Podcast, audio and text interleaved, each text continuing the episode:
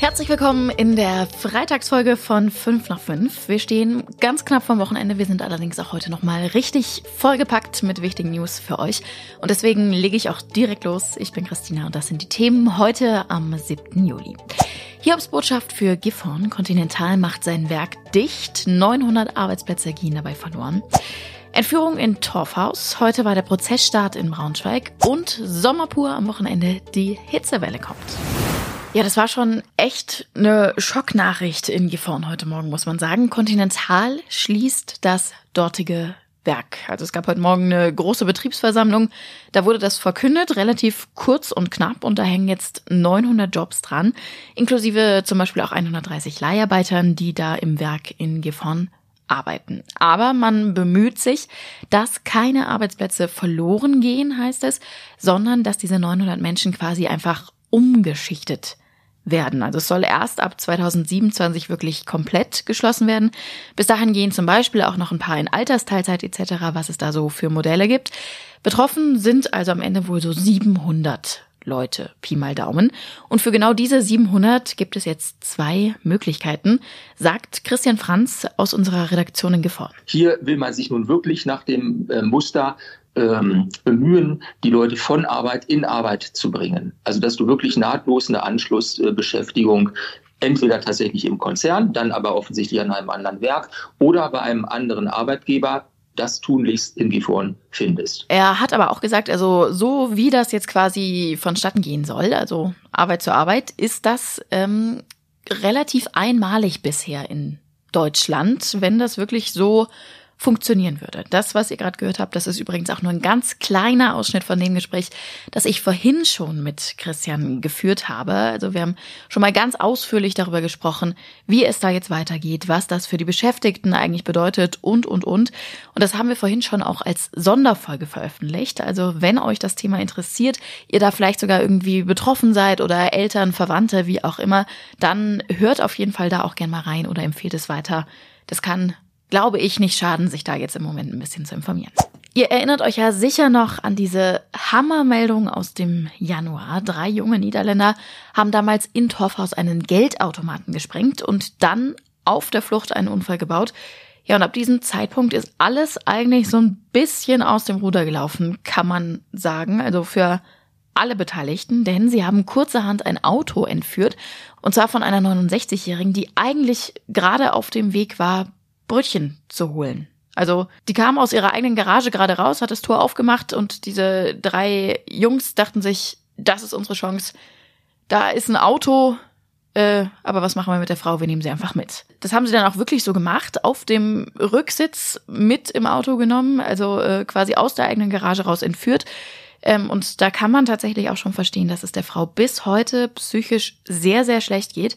Obwohl, muss man ja sagen, am Ende zum Glück alles gut ausgegangen ist. Also es sind keine Menschen zu Schaden gekommen, zumindest nicht körperlich, seelisch natürlich auf jeden Fall. Ähm, vor allen Dingen auch diese Frau. Und bei dem Prozess, der heute gegen die drei Männer vor dem Landgericht Braunschweig begonnen hat, kann und will sie aus diesem Grund auch einfach nicht dabei sein. Wer aber dabei war, das ist unser Kollege Erik Westermann. Wir verlinken euch seinen Artikel zum ersten Prozesstag mal in den Show Notes. Da erfahrt ihr auch deutlich mehr über die Hintergründe, warum die jungen Männer, die wirklich ja erst 19 bis 21 Jahre alt waren, das überhaupt gemacht haben. Natürlich auch, wie es jetzt in dem Prozess weitergeht. Und der Lebensgefährte der entführten Frau, der war zum Beispiel auch da heute ähm, und hat ganz einfach auch gesagt, ganz ehrlich, normalerweise bin ich derjenige, der Brötchen holen geht. Und äh, wäre ich doch einfach an ihrer Stelle entführt worden, das hätte uns so, so viel Ärger erspart. Oder ihr. Also, verlinken wir euch in den Show Notes. Da lohnt es sich auf jeden Fall mal reinzulesen. Es wird richtig heiß am Wochenende. Mein Handy zeigt aktuell gerade 28 Grad an. Morgen wird es sogar noch ein Stück heißer und äh, Sonntag soll es sogar 34 Grad heiß werden. Also hier nochmal kurz der allgemeine, gut gemeinte Hinweis. Bitte ausreichend trinken. Wasser meine ich damit. Äh, und keine Kinder, Hunde oder äh, sonst irgendwen im Auto lassen. Nee, aber also ganz ernsthaft, alle wichtigen Infos rund um das Thema Hitze. Also zum Beispiel, Wo, in welchen Landkreisen darf ich im Moment meinen Rasen noch springen, wo nicht? Welche Badeseen sind äh, die Geheimtipps, zum Beispiel im Harz? Oder welche sind die schönsten Biergärten in Braunschweig und Umgebung? Das alles findet ihr bei uns auf braunschweigerzeitung.de. Wir haben da auf jeden Fall ganz viele nützliche Sachen für die kommende Hitzewelle vorbereitet. Und außerdem gibt's ja tatsächlich auch noch eine ganze Menge Veranstaltungen dieses Wochenende, die so für ein bisschen Ablenkung von der Hitze sorgen. In Wolfsburg startet zum Beispiel heute das Sommerfestival in der Autostadt mit dem Konzert von Max Giesinger und in Braunschweig ist ja auch schon ATP-Turnier. Das läuft ja schon. Da gibt's eine ganze Menge Party drumherum. Am Samstagabend ist zum Beispiel Juli am Start. Am Sonntag gibt's dann aber auch die ersten richtigen Tennisspiele und wir übertragen die sogar live auf unserer Seite.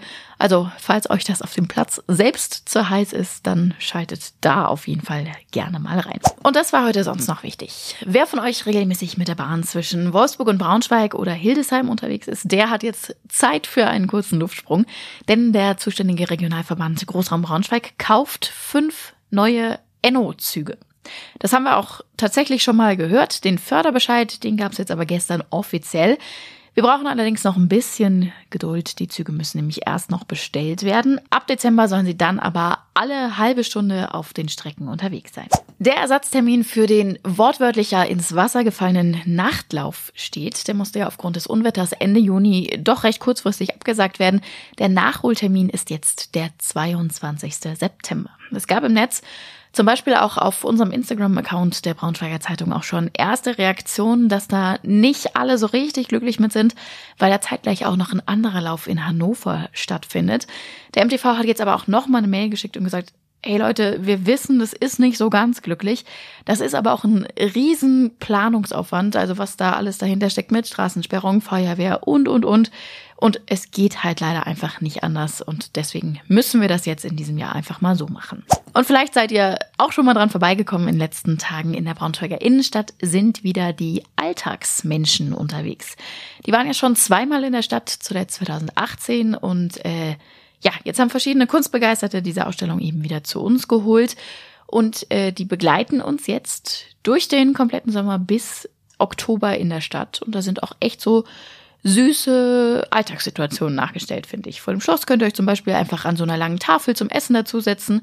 Am Ritterbrunnen, da sonnen sich einige Damen so in Badeanzügen auf Steinen im Wasser und so. Also richtig coole, coole Situationen. Muss man irgendwie immer ein bisschen schmunzeln, wenn man dran vorbeigeht. Ähm, insgesamt sind es 50 Figuren an über 18 Standorten. Also auch das äh, lohnt sich sicherlich.